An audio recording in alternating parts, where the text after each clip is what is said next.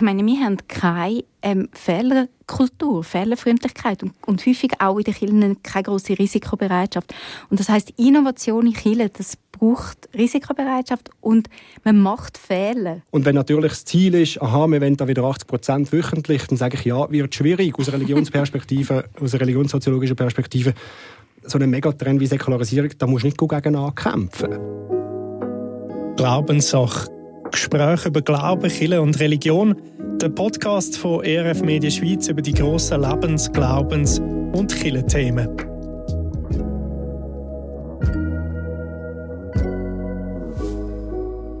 Braucht es Kirche überhaupt noch? In der heutigen Zeit, wo man bei uns im Westen schon als postchristlich oder postchristianisiert kann bezeichnen, wir wollen dieser Frage heute auf den Grund gehen, aus der gesellschaftlichen oder auch der religionssoziologischen Sicht. Mein Name ist Karl Dittli. Meine Gäste heute sind einerseits Sabrina Müller. Sie ist Privatdozentin für praktische Theologie an der Theologischen Fakultät der Uni Zürich und auch Mitglied der Leitung im Zentrum für Kirchenentwicklung dort.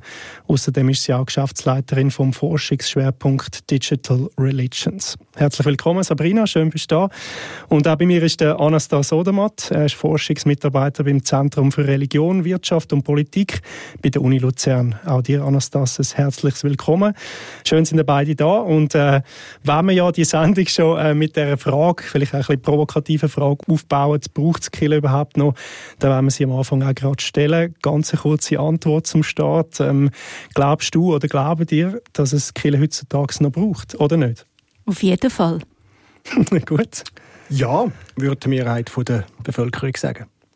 Gut, kurz und knappe Antwort. Sehr gut. Äh, zu den Begründungen kommen wir dann später noch. Ähm, tauchen wir doch jetzt ein bisschen ein. Ähm, so ein bisschen die religionssoziologische Sicht. Wie ist denn die Gesellschaft heute religionstechnisch überhaupt aufgestellt?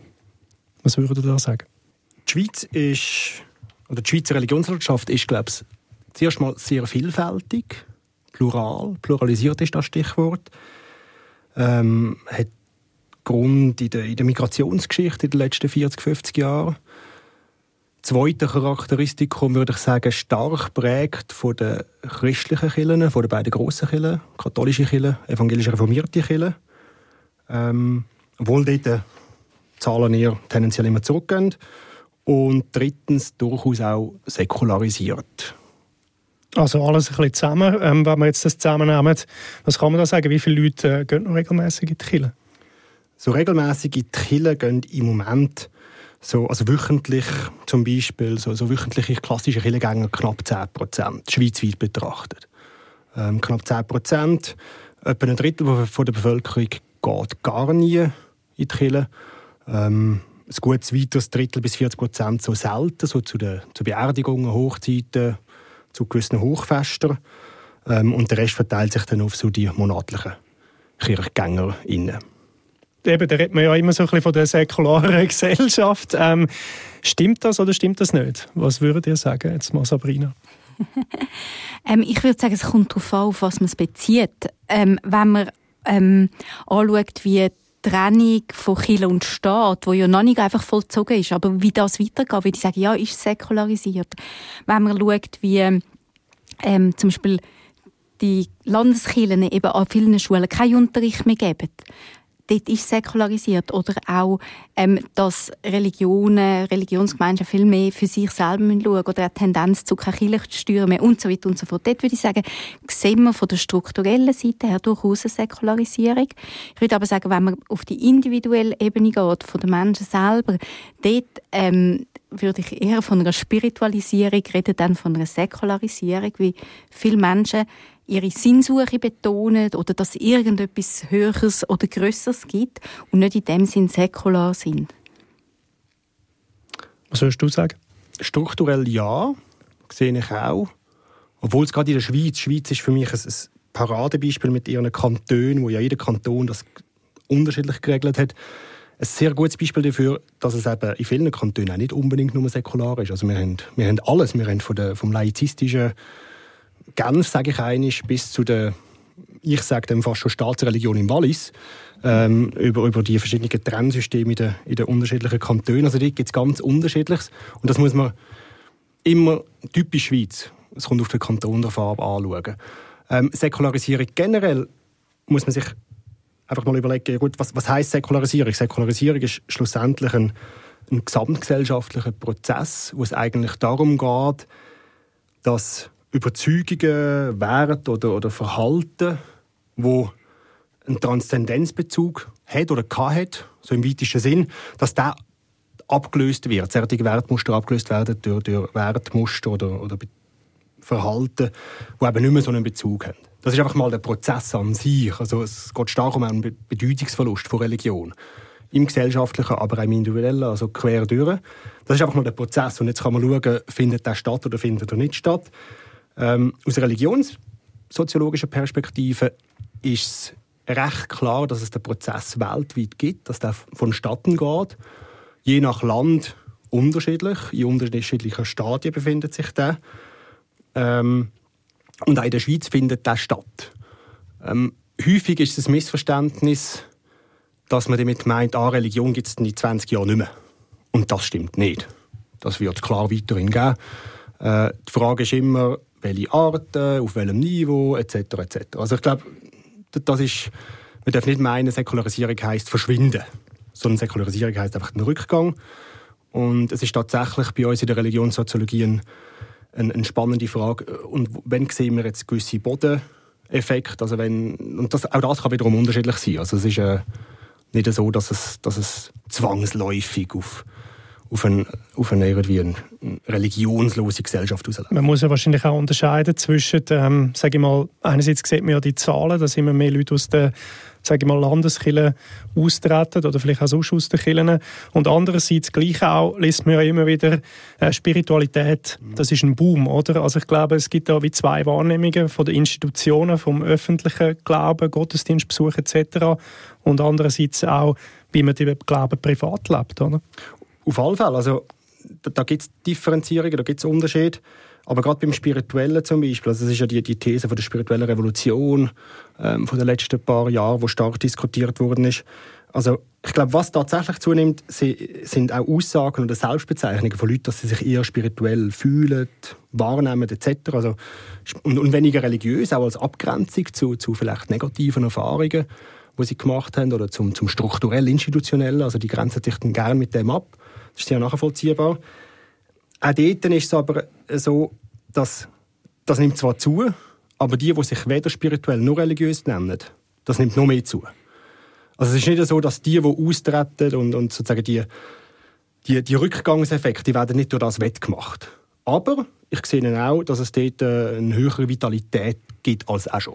Dann ist ja immer noch die Frage, was für einen Glauben man privat lebt, oder? Ähm, das kann ja auch etwas anderes sein als das Christentum, oder? Also, mhm. ich weiß nicht, ob das dann unbedingt repräsentativ ist oder ob auch mehr Christen heutzutage ihren Glauben einfach privat leben mhm. Der Punkt ist ja, wir befragen ja die Leute ähm, regelmäßig. Also ich, ich arbeite mit, mit, mit Umfragen ähm, und dann fragen wir halt einfach mal, ja, wie, wie, wie siehst du dich oder wie, wie, was denkst du über das und jenes? Und dort kommen die Sachen raus. Also es sind nicht irgendwelche offiziellen Killenzahlen, die wir, wir da nutzen, sondern es sind halt einfach die Antworten von Leuten, wir versuchen dann die zu erklären und zu interpretieren. Und eben zum Beispiel dort haben wir jetzt in einer letzten Studie ist, ist herausgekommen, ja, es nimmt tatsächlich zu, die, die, die Leute, die sich eher spirituell und weniger religiös benennen. Aber die anderen nehmen eben noch mehr zu. Die weder spirituell noch religiös. Das heißt nicht, dass sie keine Vorstellungen haben. Also gerade zum Beispiel Gottesvorstellungen in irgendwelcher Natur. Also mehr als die Hälfte der Schweizer Bevölkerung glaubt an Gott oder irgendetwas Göttliches. Also das, und, und dann, und dann gibt es noch ganz viele unterschiedliche weitere Muster, ähm, das gibt es sehr wohl. Mhm. Nur sind auch diese Muster eher im Rückgang, wenn man es über die Zeit anschaut. Ich denke, die Frage ist auch noch, auch dort wieder, welche Wörter benutzen wir. Was ich zum Beispiel sehe, und jetzt eher aus der Quali-App-Forschung, dann reden die Leute zum Beispiel nicht mehr, mehr von spirituell, aber dann von Mindfulness und von Achtsamkeit. Oder ähm, wir forschen dazu multireligiösen Apps und so, wo die Leute sich überhaupt nicht damit zuordnen und, und sich häufig von diesen Begriffen distanzieren. Das auch wenn ich würde fragen, bettest du regelmäßig oder so Sachen, das geht wie nicht mehr auf. Und gleichzeitig sehe ich jetzt bei, also haben ja gerade so die Mindfulness-Apps während Covid, aber jetzt nehmen immer noch zu an Downloads und Praktizieren. Kannst du vielleicht noch sagen, was Mindful-Apps, äh, Mindfulness-Apps ja, sind? also es sind eigentlich, ich würde es immer noch als spirituelle oder religiöse Apps bezeichnen. Aber Mindfulness meint also die ganze Achtsamkeit in Bezug auf, auf sich, aufs Leben, auf den Körper, auf den Umgang mit anderen. Aber ähm, ich finde, das ist, gerade wenn man es aus wissenschaftlicher Sicht liest, stark spirituell und hat eine stark religiöse Muster, je nachdem. Was, ich, was man dort beobachtet, ist, dass die Leute wahnsinnig schnell switchen und dass aber so Apps auch mit, mit Gemeinschaftsfunktionen sehr stark genutzt werden. Es wird zusammen meditiert. Wenn man dort fragt, bist du spirituell, würde sich ein Teil sagen, ja, ein Teil würde sagen religiös, ein Teil würde sich aber so, also von all diesen Begriffen distanzieren und sagen, ich bin einfach ich, so wie ich das jetzt lebe. Dort sind wir dann wieder bei einer extremen Individualisierung, wo sich auch nicht mehr wie Zuschreibungen ähm, irgendwie ja, zuordnen. Oder ähm, was ich auch immer wieder erlebt habe, ich weiß nicht, ob ihr das auch habt, als ich in den USA geschafft habe, wie wir dort im Unterricht Studis in einem Atemzug immer dann können sagen, oh, I'm a Christian Buddhist Muslim. Und so, also die multireligiöse Identitäten, wo wo, wo, wo überhaupt schwierig sind zum auch fassen oder wo ich finde, haben wir auch wissenschaftlich gar noch nicht fest im Blick. Hat es früher wahrscheinlich auch nie gegeben, oder? Dort ist alles viel klarer. Ich, das weiß ich statistisch nicht. Da wärst jetzt du der Also Fachmann rein, dafür. halt so, ich oder? sehe einfach die öffentliche Äußerung. Ja. Und zwar auf Apps, auch auf den sozialen Medien, wo man stark forscht. Ähm, und bei Studis, dann zum Beispiel in den USA. Aber die Zahlen selber, da müsstest du was dazu sagen. Ja, mit, mit den Zahlen von der Vergangenheit ist es immer schwierig, weil an und dazumals hat man vielleicht gar nicht gefragt oder anders gefragt. Ähm, aber so Phänomene wie, wie äh, Multiple Belonging, also Zugehörigkeit zu mehreren Gruppierungen etc., das hat es schon immer gegeben. Also das muss man nicht mal quantitativ anschauen, sondern eher einfach die historische Perspektive. Also die, die, die Überschneidungen hat es schon immer gegeben. Spannend diesbezüglich finde ich, also einerseits für mich als Forschende, da, da können wir als, als Forschende, die mit Zahlen sich kümmern, ganz viel lernen von qualitativer Forschung. Also nach was müssen wir denn fragen etc. Also da findet ein regen Austausch statt. Ähm, das ist mega, mega cool. Ähm, und auf der anderen Seite, also zum Beispiel, wenn wir dann fragen, letzte Mal eine Umfrage gemacht, wo wir dann halt tatsächlich nachgefragt haben, ja, okay, du hast jetzt gesagt, du bist Katholik. Aber was bist du so schnell etwas? Fühlst du dich so schnell etwas zugehörig oder so? Also wirklich so offen gefragt. Um einfach mal genau das abtesten. Und dort ist herausgekommen, dass es relativ, also es sind kleine Phänomene. Das, ist nicht, das sind nicht Massenphänomene, wo dann plötzlich irgendwie 20 Prozent der Bevölkerung sich katholisch und buddhistisch fühlen. Aber, aber es gibt die Überschneidungen, auf alle Fälle. Und das sind auch die, die sehr spannenden Fälle, wo, dann, wo man eben in der Tiefe kann nachfragen kann, was passiert da, warum sehen sich die Leute so, wie sie sich sehen und wie verändert sich das. Also das ist, äh, und, und ich glaube, dass es gerade durch Säkularisierung ist ja auch der Autonomieraum der Leute markant grösser geworden, um eben genau so etwas zu machen und sich so auch zu sehen. Was vielleicht früher, ich sage mal, in einem schwarzkatholischen äh, Tal hinten ähm, noch weniger möglich gewesen wäre. Vielleicht auch heute noch, zum Teil. Zum Teil sicher auch heute noch. Zum Teil sicher auch heute noch, je nachdem, in welchem Milieu dass man sich bewegt oder äh, wie die Familiengeschichte ist, ist das auch heute noch schwierig. Aber das wäre früher rein schon gesellschaftlich an vielen Orten gar nicht akzeptiert und noch verstanden worden. Jetzt haben wir eben die Tendenz, Glauben wird eher äh, privater gelebt und eben Kirchen verlieren auch Mitglieder. Ähm, ich kann da noch jetzt ein Statement äh, von meinem Vater bringen. Ich bin ja in einem eigentlich atheistischen Haus aufgewachsen, aber lustigerweise bin ich gleich in Religionsunterricht gegangen und konfirmiert worden und getauft worden. Aber da hat es einfach geheißen, das gehört ein bisschen zum Leben, zum Erwachsenwerden zu tun. Aber weißt, Kille sowieso nur da, um dir äh, das Geld aus der Tasche zu ziehen. Und sie ist auch schuld an den meisten Kriegen auf der Welt, Kreuzzüge, Inquisition etc. sind dann immer so die, die Schlagwörter ähm, gefallen. Könnte das auch ein Grund sein, warum äh, vielleicht äh, immer weniger Leute in die Kirche gehen? Weil es einfach auch, sage ich mal, vielleicht so der, der säkulare Mensch diese Sachen vor allem im, im Hintergrund hat oder im Vordergrund? Also ja, Image von Religion spielt eine Rolle in der öffentlichen Wahrnehmung von, von jeglichen religiösen Gemeinschaften, so wie es auch bei allen anderen äh, Sachen eine, eine, wichtige Rolle spielt, was so die öffentlich, das öffentliche Image ist. Und das öffentliche Image von Religion ist tendenziell tatsächlich wichtiger geworden, weil es eben nicht mehr selbstverständlich ist, dass man XY ist. Es ist nicht mehr klar. Und darum hängt mehr als auch schon von dem Image ab. Und das Image von Religion oder von Religion allgemein ist, also man, man sieht Positives und Negatives. Also regelmäßig in den Medien kann ich beobachten.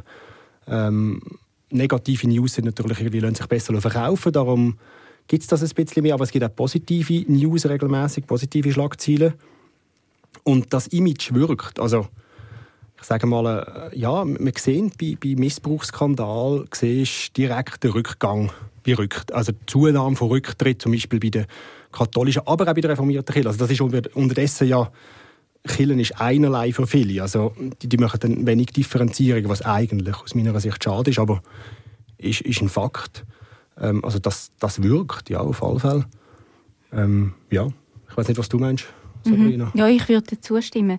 Es wirkt und was spannend ist jetzt mehr so, also aus theoretischer Sicht oder Entwicklungssicht, was wir auch sehen, ist, dass häufig Innovationen, wenn sie medial verarbeitet werden, auf einem Bild von alten und verstaubten Kielen aufbauen werden. Das heißt, wir sehen, dass das medial dann immer so die äh, Spannung aufbauen wird. Das ganz stark sehen wir es im Moment bei jetzt religiösen Influencerinnen, christlichen Influencerinnen, die auch zum Beispiel als Pfarrerperson angestellt sind. Und dort ist immer die alte, verstaubte Kille und die machen alles anders und alles neu. Also das heißt, ich glaube, Kille hat auch ein Imageproblem, das sieht man.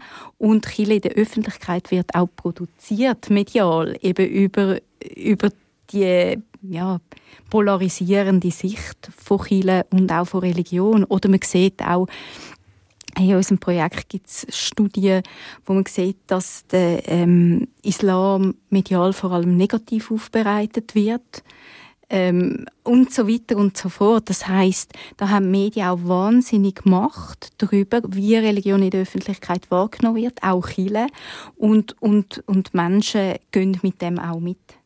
Ich höre also daraus eben, es gibt positive und negative Botschaften von Religion und Kirche in der Öffentlichkeit. Aber ist es dann nicht so, gerade jetzt die Geschichte, dass die dann so schwer wiegt? Oder wiegt sie dann eben gar nicht so schwer jetzt? So die negativen Formen von, von, vom Christentum, eben all die Sachen, die passiert sind. Und immer noch leider passieren. Ich, ich glaube, es kommt weniger auf die Religion an sich drauf an, positiv, negativ. Was wir in unserer Studie sehen, ist, dass es sehr stark, also wenn es um die positiv-negativen Effekte geht, kommt es sehr davon ab, auf wie die Religion oder die Religiosität bei den Einzelnen ausgerichtet ist. Ist es eher eine liberale, offene Religiosität oder ist es eher nicht unbedingt mal eine konservative, sondern eher sogar richtig so eine, so eine exklusivistische, fundamentalistische Religiosität. Also das, ist, das sind so die beiden Pole, die man aufhängen kann. Und, und dann kommt es sehr darauf ab, was die einzelnen Leute aus dem machen, was, was sie vorfinden, was sie erleben, was sie hören. Also es hängt sehr stark beim Einzelnen davon ab. Und, und die sehen wir schon ganz klar, also von so einer liberalen, offenen Religiosität, da gehen durchaus sehr vielfältige positive Effekte aus. Und, und problematisch wird es dann auf der anderen Seite, wenn dann eben so etwas Absolutierendes drin ist, wo dann aber noch, und das finde ich wichtig zu sagen, verhängt ist mit Abwertungen von anderen. Also nur weil jemand konservativ ist oder starken Glauben hat, das heisst noch gar nichts. Das ist nicht negativ, sondern problematisch wird es wirklich, wenn, wenn, wenn, wenn Leute oder Gemeinschaften andere abwerten, weil sie sich als, als superior, als Beste fühlen mhm. und dann die wirklich auch normativ abwerten, also wirklich das Gegenüber dann nicht mehr als gleichwertig anschauen, dann wird es schwierig. Also dann, dann, dann hast du ganz klar negative Effekte. Und was natürlich bei bei so Konflikten und, und äh, Kriegen etc. Äh, mobilisiert wird, ist insbesondere die abwertende Funktion, die die Religion da durchaus haben kann. Ähm, aber das wird dann halt auch wirklich antriggert. Also man versucht ja dann in so einer Konfliktsituation den Konfliktpartner, Konfliktpartnerin abzuwerten und Religion kann dort halt auch wirken. Ähm, wie vieles anderes auch. Also darum auch die Religion und Kriegs Topois, die es da immer wieder gibt. Also das, das hängt sehr stark mit dem Mechanismus zusammen. Also kann man nicht per se sagen, eigentlich, äh, die Religion ist schuld an allen Kriegen der Welt. Aber das ist auch wahrscheinlich so ein Glaubenssatz, der sich so eingepflegt hat, wie jetzt in einer Person wie meinem Vater. Und wahrscheinlich spielt ja dann auch noch das ganze Leben mit. Was hat man erlebt jetzt? Was hat man für eine Beziehung gehabt äh, zu den Kindern? Ähm, ist man vielleicht enttäuscht worden und, und so weiter. Ähm, vielleicht noch etwas von der, von, zu, zu dem Medialen, wo du vorher gesagt hast. Ähm, nämlich das Negative Ich habe ja gesagt, es kommt ganz stark auf den Einzelnen drauf ab. Ähm, und spannend ist aber, dass man in der, in der medialen Reproduktion, so wie du es gesagt hast, von den, von Muslimen zum Beispiel, mhm. denen wird sehr viel Negatives äh, assoziiert mit, mit, dem, mit, dem, mit der verallgemeinerten Muslim, äh, mit dem verallgemeinerten Muslim-Wording. Und was wir in einer Studie letztes Jahr herausbekommen haben, ist, dass es dann, wenn es darum geht, wo, also was wirkt negativ zum Beispiel auf Gesellschaft oder auf Politik, dann sind es tatsächlich nicht so die allfällig negative Erfahrungen, die Leute konkret machen mit Andersgläubigen, sondern es sind wirklich die Bilder. Mhm. Und die Bilder, die haben extreme Kraft und die werden extrem ab. Und die, die, das hat uns sehr überrascht, weil wir wirklich differenzieren können, können, können zwischen, zwischen dem, was zwischen den Menschen wirklich abgeht mhm. und zwischen den Vorurteilen und Bildern. Mhm. Und es sind wirklich die Vorurteile und Bilder, die dann schlecht wirken. Also da, da haben wirklich diverse, recht starke Macht ohne dass die Leute das nicht einmal so vielleicht denken oder, oder wirklich in der Realität erleben. Mhm. Ich finde, du sprichst jetzt ganz etwas Spannendes an, hast ja das Wort Macht gebraucht. Und sobald man ja von Religion und, und Krieg oder eben auch öffentliche Meinungsbildung redet, ist die Machtkomponente immer eine riesige Komponente. Und über Religion lassen sich Menschen einfach gut manipulieren. Ähm, aber man muss halt auch differenzieren, was ist Religion, was Glaube um was ist auch bewusste Machtfragen, Politik und, und Strategien. Und das ist schwierig auseinanderzufädeln, finde ich. Ähm, und vielleicht noch etwas, und das ist jetzt mehr Erfahrung, was du gesagt hast, was dein Vater sagt. Ich bin ja früher ähm, sechs Jahre Pfarrerin ist schon länger her. Aber ist lustig. Ich weiß jetzt nicht, wie dein Vater, wie alt er ist, aber ich nehme jetzt... Er ist schon pensioniert jetzt, Gut. also so 65, 60. Okay, ich wollte ja. gerade sagen, mir ist häufig begegnet, zu Männern zwischen 60 und 85 ist das verschwörtlichte Slogan, wo sehr viel gekommen ist. Also ich frage mich auch, ob genau in dieser Formulierung, wie du sie gebracht hast, ob das auch ein altersabhängiges und in dem Sinn auch vom Monat prägt, das Slogan ist. Das heisst nicht, dass heute Krieg und negative Sachen auch mitprägen, aber einfach so, wie du formuliert Aber er hat es, glaube schon, er schon lange her gesagt. Also vielleicht ist er dort äh, irgendwie zwischen 40 und 50 gewesen. Ja, aber ich meine, das, in diesem Altersspektrum, ja, ja, das sind genau. alle irgendwie, kannst du jetzt zwischen 60 und 85 Jahren, das meine ich. und noch ein bisschen, äh, gegen unten auch noch ein bisschen Spaß. ja. Und ich meine nicht, dass das nicht so ist, aber das ist einfach so, deine Formulierungen einfach müssen lachen, wenn ich das so viel gehört habe damals. Es ist halt so, gell, das ist halt meine Prägung und so, wie ich äh, aufgewachsen bin. Aber jetzt äh, haben wir ja eben so ein bisschen zwei Bilder. So ein bisschen, ich glaube, Glaube ist ja etwas sehr Persönliches, Privates, wo man auch leben kann. Und da frage ich mich schon dann auch, oder? Braucht es den Kille gar nicht mehr, wenn wir jetzt sehen, eben Spiritualität nimmt zu, äh, Mitgliederzahlen äh, nimmt ab. Was würdet ihr da sagen? Braucht es jetzt Kille noch, um eben den, Glauben leben oder nicht? Also ich möchte noch mal ganz schnell zurück zu Glauben ist etwas Privates, einfach wie du jetzt glaube zwei oder drei Mal gesagt hast.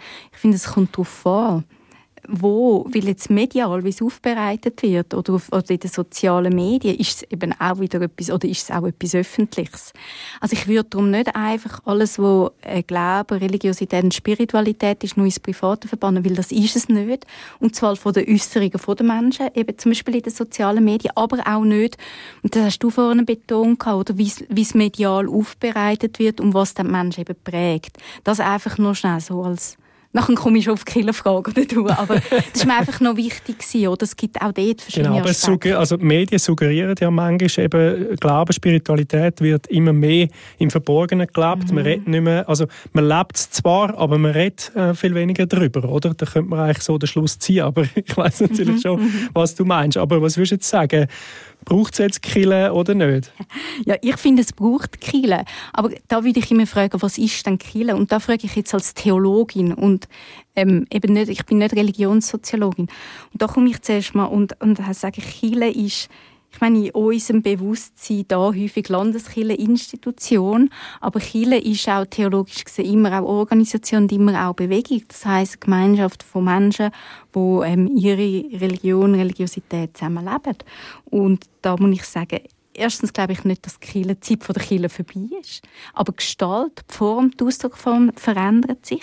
Das heißt, wir werden traditionelle Ortsgemeinden genauso haben wie andere neue Formen und ja, wahrscheinlich auch je länger, je mehr weiter vom Staat entfernt, deinstitutionalisiert. Das ist die einzige, dass ich finde, es braucht sie. Und es wird sie auch geben. Auf, auf die andere Seite ist es auch so, dass man, dass man Chile wahrscheinlich auch wieder stärker vom Individuum her denken. Also nicht von der angebotsorientierten Form, sondern von den Menschen, die das selber machen und selber prägen. Das ist einfach die Tendenz, die ich zum Beispiel in, in England, in Holland und so weiter sehe, dass die Ehrenamtlichkeit zunimmt, Menschen selber Verantwortung übernehmen. Und was auch noch ist, die soziale Aspekt der Kirche, und das wird ja gesellschaftlich sehr stark auch geschätzt und immer wieder betont und sind auch Faktoren, wo Menschen nicht austreten. Das ist nicht äh, zu unterschätzen, was da alles gemacht und geleistet wird. Ich würde auch sagen, gerade das anschliessend, ja, auf alle Fälle, ähm, weil wir haben es jetzt von den negativen Effekten gehabt. Also gerade religiöse Praktiken, Gottesdienstbesuch etc., das hat auch durchaus sehr positive Effekte. Also gerade mit dem freiwilligen Engagement zum Beispiel in der Gesellschaft, das hängt stark mit dem zusammen. Ähm, bei einer liberal ausgerichteten Religiosität hat, hat Religiosität auch einen klar positiven Effekt, zum Beispiel auf soziales Vertrauen, was wiederum extrem wichtig ist für, für gesellschaftlichen Zusammenhalt. Also es gibt sehr auch positive Effekte. Darum würde ich sagen, ja, also auch aus gesellschaftspolitischer Sicht ist es wichtig. Ähm, dann zweitens, so der, allgemein so der religiös-kulturelle Bereich, der ist extrem wichtig für, für eine Integration. Also wenn es um Werte und Normen geht, dann braucht es einen Aushandlungsraum. Und das einfach komplett, also den Leuten individuell überlassen, die, die werden sich ja spätestens, wenn sie alleine wären, würden sie sich wieder zusammenschliessen, dann hast du wieder die Organisation. Also äh, da habe ich keine Angst, dass das nicht mehr passiert. Und ähm, Trillen werden sich verändern, ja. Ähm, was, was vielleicht aber auch noch wichtig ist, ist, dass also was ja die Leute machen, und das ist, das ist wirklich auch an einem säkularen oder säkular auf säkularen Wurzeln basierenden Staat geschuldet, ist ja, er schützt die Religionsfreiheit von jedem Einzelnen. Das finde ich etwas, wo eigentlich viel zu wenig betont wird. Also jeder kann so seine Religion leben, wie er will. Und das schließt Gemeinschaften ein. Also das, der Staat schützt ja sogar die religiösen Menschen ihre Religionsfreiheit ganz klar Grundrecht von uns. Ähm, und es braucht weiterhin auch Akteure, die sich für das einsetzen, also auf, das, das aufrechterhalten und sagen, hey, das ist wichtig und das sind wir dann bei den Organisationen. Ich jetzt einfach manchmal noch die vierte Gewalt, die dann eben gegen gewisse einfach schießt, oder? Also die Medien, die Auf alle Fälle, so ein Bild aber, malen. Aber umso wichtiger wären ja dann in dem Augenblick Kirchen und Religionsgemeinschaften, die sich eben auch wirklich äußern und sich trauen zu äußern und sich äh, und hinstehen und sagen, wie wichtig das ist für jeden Einzelnen. Jetzt hast du auch schon ein bisschen die weiteren Fragen bist, bist schon ein bisschen, äh, darauf eingegangen, wo dann Kirche heute noch ihren Platz hat und äh, welche Rolle sie in der Schweiz hat. Ähm, Gibt es da noch etwas äh, von euch zu ergänzen? Also das eine ist, wir haben mal gefragt in einer Studie, wie wichtig ist dir dein, katholisch sein oder dein reformiert sein. Und über die Hälfte der Schweizer Bevölkerung hat gesagt, ja, mir ist das eher wichtig, wichtig oder sehr wichtig. Also es ist nicht, nicht, überhaupt nicht nichts. Man hätte dort erwarten können, das ist ganz wenig und das stimmt einfach nicht. Also die religiöse Identität ist, ist weiterhin wichtig. Ähm, wo hat sie weiter ihren Platz? Ich glaube, die Kirche ist ein, ist ein, ist ein Wertanbieterin, ein, ein Ritualanbieterin. Das ist, das ist zentral, auch für, für die Gerade für eine Integration in komplexe Gesellschaften sind solche Akteure sehr, sehr wichtig. Also dort hat sie ganz klar ihren Platz. Ich habe gerade letzte Woche an einem, an einem Vortrag viele Leute gefragt, ein Drittel der Bevölkerung in der Schweiz sagt eben von sich selber, sie gehören nicht an eine Religion an und, sind irgendwie ablehnend, je nachdem, distanziert unterwegs.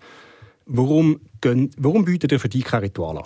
Mhm. Alles ist so geframed, dass es für die eigenen ist, aber es ist, es ist ja ein Drittel, wäre je nachdem offen warum machen ihr dort nichts? Und, und äh, ja, es war ein bisschen verdattert. Gewesen. Also, klar, aber, aber das Potenzial wird eher grösser als kleiner, aber ja, das bedingt natürlich Veränderung.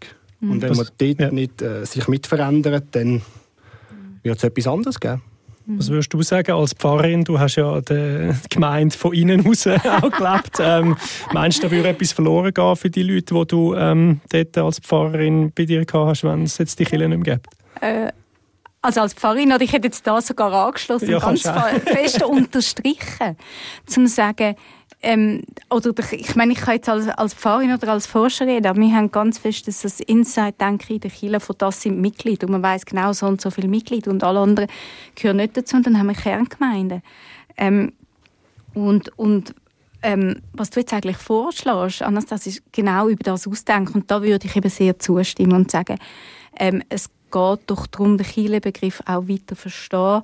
Ähm, ich schließe auch immer gerne an William Temple an. Das ist ein ehemaliger Erzbischof von England, Church of England, hat gesagt, Chile ist eigentlich die einzige ähm, Organisation, wo da ist für die Menschen, die nicht ihre Mitglieder sind. Also was heißt das auch? Also auf, auf Ebene Ritual, was heißt das auf Ebene Sinnsuche? Und das heißt nicht, dass die, die Mitglieder sind, keinen Bezug mehr haben, aber das heißt zum Überlegen, für was sind wir da in dieser ähm, Gesellschaft und das ist eben zum auch gehört werden, zum Positionen einnehmen. Es ist für Wert. Ähm, von dem her ja, würde ich sehr zustimmen. Und ich glaube, wir müssen aber Kirche noch pluraler verstehen. Also nicht überall das Gleiche, sondern je nach Menschengruppe, je nach Peer Groups ähm, oder Milieus, wie man auch immer es framen muss man auch neu nochmal durchdenken, was heisst Kirche genau für die Menschen. Weil das heißt je nachdem etwas anderes und auch die Ausübung von persönlicher Spiritualität sieht je nach Menschen einfach anders aus. Und dort, glaube ich, haben, haben Kirche noch sehr viel zu tun und haben auch ein Potenzial. Genau, da kommen wir schon ein bisschen in den nächsten Teil rein. Ähm, ich habe ja mal das TDS gemacht, also das Theologisch-Diakonische Seminar. Und dort haben wir unter anderem gelernt, haben wir die Sinus-Milieu-Studie angeschaut, die kennen die ja wahrscheinlich immer sicher auch. Und dort haben wir dann eigentlich gemerkt, die heutige Kille bedient irgendwie von, ich weiß nicht, wie viele Milieus sind es, zwölf oder zehn, etwa zweieinhalb, oder? Also kann man sagen, eigentlich ähm, ganz viele Menschen erreicht Kille noch nicht. Jetzt, äh, müsste man sich fragen, was wünschen sich denn Menschen von Chile oder wie müsste Chile äh, dann werden oder sich neu erfinden, dass eben dann eigentlich auch sage ich mal, mehr Leute ihre Form von Chile und Spiritualität finden oder, oder eben die Form von Spiritualität, die sie leben, auch in der Chile abdeckt wird. Mhm. Ich meine, die Studie, die du ansprichst, ist es um 0910 von der Zürcher. ich habe sie aber immer noch präsent. die hat Zürcher Landeskirche durchgemacht. Also hat die in Auftrag gegeben, man kann jetzt von der Sinusmille halt, was man will. Oder ist ein bisschen vereinfachend. Aber grundsätzlich hat sie einfach aufgezeigt und sie ist noch nicht in den Köpfen angekommen. Damals Zürcher Kirche sind zweieinhalb Millionen. Und ähm, es gibt zum Beispiel neuere Studien aus Norddeutschland, wo man sieht, ähm, also das heißt Wachsen und Schrumpfen in po äh, Pommern. Das ist eine von diesen Studien, wo man sieht, dass ähm, viele Gemeinden die sagen, wir sind für alle da. Das ist eigentlich ein Schrumpfungsfaktor. Das heißt, Kirchen, die sich nicht auch spezialisieren oder einen Fokus haben, sind automatisch reproduziert einfach das Traditionelle. Und in gewissen Umfeldern ist das schon okay, aber in gewissen Umfeldern ist das eben nicht mehr okay und nicht mehr angebracht. Das heisst, ähm, dort, was das Denken von Sinus Milieu damals hat mitgeben ist sagen, überlegt doch, was haben für Menschen da. Und wir sind für alle da, heisst genau nicht, dass das, was ich vom Angebot mache, für alle ist, sondern sehr spezifisch, häufig. Ich glaube, also wir haben letzte Mal eine Untersuchung gemacht, geht in eine ähnliche Richtung. Also was, was wenden, oder mehr so, by the way, ist das dann plötzlich aufploppt, was, was, was wenden gewisse Leute von ihrer Kirche? Oder auch, wie sind sie zu dieser Kirche gekommen? Und was ganz stark herausgekommen ist, ist so der Beziehungsaspekt. Bezie soziale Beziehungen, soziale Netzwerke. Ich sage mal, dort geht es ab. Das sind Gründe, warum Leute wechseln. Das sind Gründe, warum Leute irgendwo neu Mitglied werden. Weil sie schon jemanden kennen, weil sie sich dort eben sozial, beziehungsmässig daheim fühlen. Das ist, das ist mega wichtig und das können auch viele Kirchen. Ähm, viele aber auch vielleicht nicht so. Eben, wenn, man, wenn man alle will bedienen dann wird es schwierig, weil du, du sprichst ein unterschiedliches an und triffst nicht das, was, was Person XY will. Ähm, wenn man sich fragt, was funktioniert die Kirche oder religiöse Gemeinschaften etc.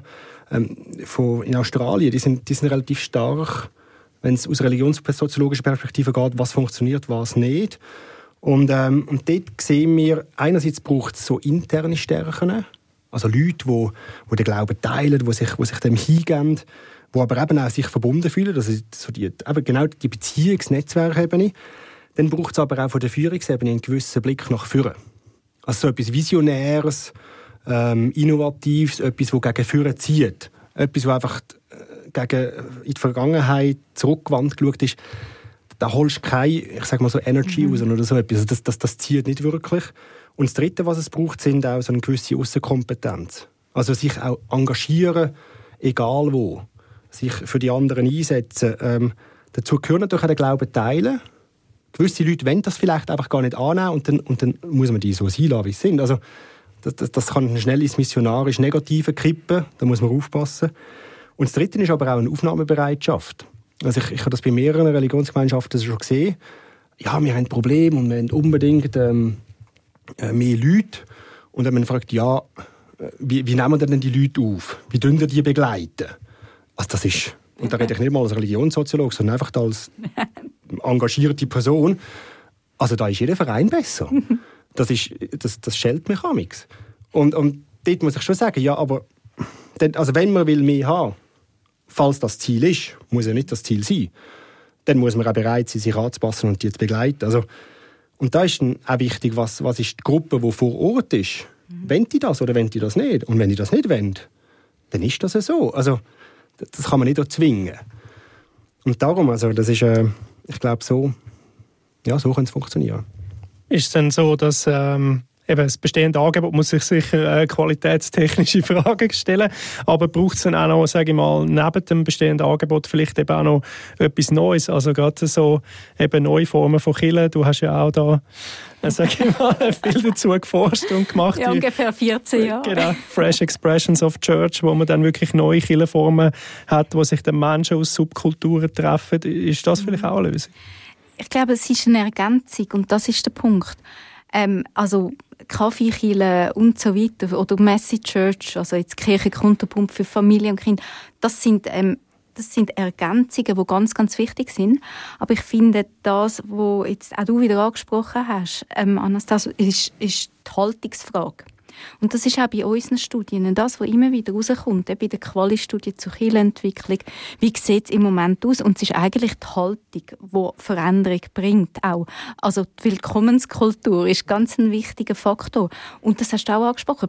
Sind wir bereit, wenn neue Menschen kommen, uns auch zu verändern? Oder sind wir nicht bereit?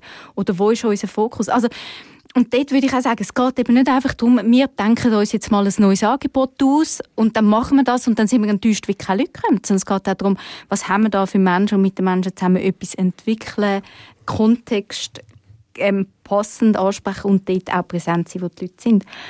Und ein wichtiger Faktor ist auch, das ist von uns Führerdenken von Leitungspersonen ähm, genannt, finde ich einen wichtigen Aspekt, aber gleichzeitig auch das Empowerment von der Ehrenamtlichen, von der Freiwilligen, dass sie sich sowohl theologisch etwas zutrauen, aber auch vom Kirche sein und vom Machen.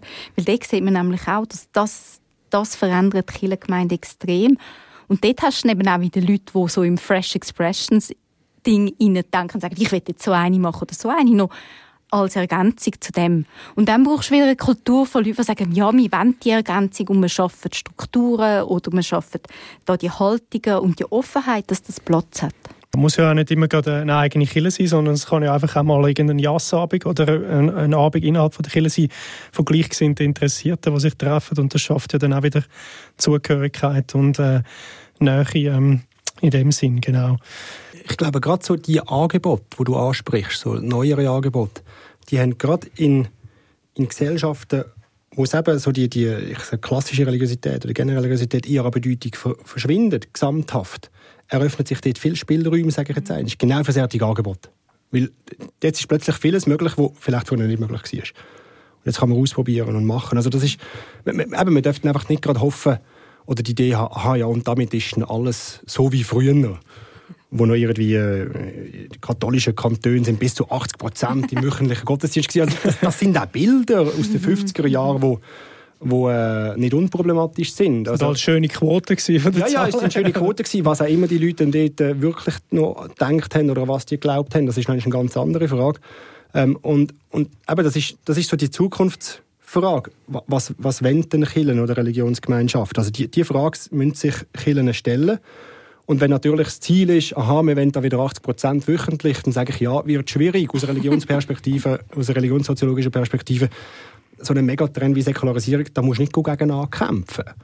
Also, das ist einfach mal ein, ja, das ist ein Prozess, der stattfindet. Das, das geht auch, das sind ja 200, 250 Jahre, wo so der Prozess abläuft. Also da sind wir jetzt mit drin. Aber man muss die Chance aus dem heraus sehen. Und, und die Räume, wo es geht, wo man dann genau das machen kann. Also nicht gegen die Säkularisierung ankämpfen, aber vielleicht das Positive daraus herausnehmen, um sich eben auch können weiterentwickeln ja. ja, auf alle Fälle. Also und vielleicht auch nicht meine, also das ist auch etwas, was ich häufig höre, wenn ich Kirche berate, oder sagen einfach, ja, Säkularisierung und darum haben wir Austritt und keine Leute mehr. Und das stimmt so auch nicht. Das ist einfach zu einfach erklärt. Sondern zum sagen, okay, wie können wir, eben, wie können wir uns fokussieren, wie können wir spezifischer werden oder auch, wenn wir Sachen ausprobieren ich meine, wir haben keine ähm, Fehlerkultur, Fehlerfreundlichkeit und, und häufig auch in den Kirchen keine große Risikobereitschaft. Und das heißt, Innovation in Kirchen, das braucht Risikobereitschaft und man macht Fehler. Und da haben wir wirklich Studien aus England und so, wo man sieht, dass wir über, über die Jahrzehnte lernt man so stark aus, dass, die, dass man die Fehler auch nicht wiederholt. Aber man macht einfach viel Fehler. Und dort zum sagen, so die Mentalität, hey, es ist besser, wir haben es ausprobiert und es hat nicht geklappt, als wir haben es, also wir probieren es gar nicht erst aus. Und ich glaube, das ist auch so eine, wieder das verspielte Element hat, zu sagen, hey, lass uns einfach etwas ausprobieren. Kommen wir doch in die Schlussrunde. Ich habe euch ganz am Anfang gefragt, braucht es Killer noch? Ihr habt beide knapp und kurz mit Ja beantwortet. Jetzt stelle ich die Frage darum nicht nochmal ganz gleich, weil ich nehme an, das hat sich innerhalb der letzten 40 Minuten nicht gross verändert. Mehr so in einem kurzen Schlussfazit noch, warum braucht es sie denn noch? Ich habe gesagt, warum braucht es Killer? Weil es Leute gibt und auch weiterhin gibt, die eben miteinander wollen, äh, ihre Werthaltungen, die durchaus eben Bezug haben zu Transzendenz und, und ihr Verhalten miteinander teilen Und für das braucht es Trägergruppen schlussendlich, würde man soziologisch sagen, ähm, wo das managen. Und darum, also die Frage braucht es und warum, es ist mehr so, warum wird es weiterhin geben? Das ist für mich dann eher die Frage. Und äh, der Grund ist eben, Leute werden sich auch zukünftig treffen und Gutes miteinander machen. Also, ja, Punkt. Ähm, ich würde sagen, auch es braucht sie noch. Und jetzt theologisch, biblisch argumentiert, ist eigentlich in der Ekklesiologie angelegt, oder in dem, was Kirche ist. Das ist nie einfach allein und als Individuum denkt gewesen. Schon in den frühesten Texten, sondern immer eine Vergemeinschaftung von Menschen, die das eben zusammenleben. Und das hat ja auch immer die Dynamik gegeben. Und jetzt bin ich fast wieder bei dir, aber zu sagen, es ist das, was Chile ist, ist schlussendlich eine Gemeinschaft von Menschen oder biblisch geredet Menschen, die sich ähm, um ihren Glauben, um Gott herum versammeln. Und dort ist Chile und dort entsteht sie auch immer wieder neu. Und das werden wir weiterhin haben, das brauchen wir auch nehmen wir das doch als Schlusswort. Also danke vielmals Sabrina Müller und Anastasia Odermatt für das Gespräch und dass Sie heute meine Gäste sind. In der nächsten Folge tauchen wir in eine Disziplin, die im Christentum und auch in der Kirche wichtig ist. Wir reden mit je einer Person von der Reformierten und von der katholischen Kirche über das Fasten. Am Mic war Karl Dittli. Bis zum nächsten Mal. Hören die 14 Tage wieder rein bei der nächsten Folge von Glaubenssache, Gespräche über Glauben, Kirche und Religion, der Podcast von ERF Media Schweiz über die grossen Lebens-, Glaubens- und Kirchenthemen.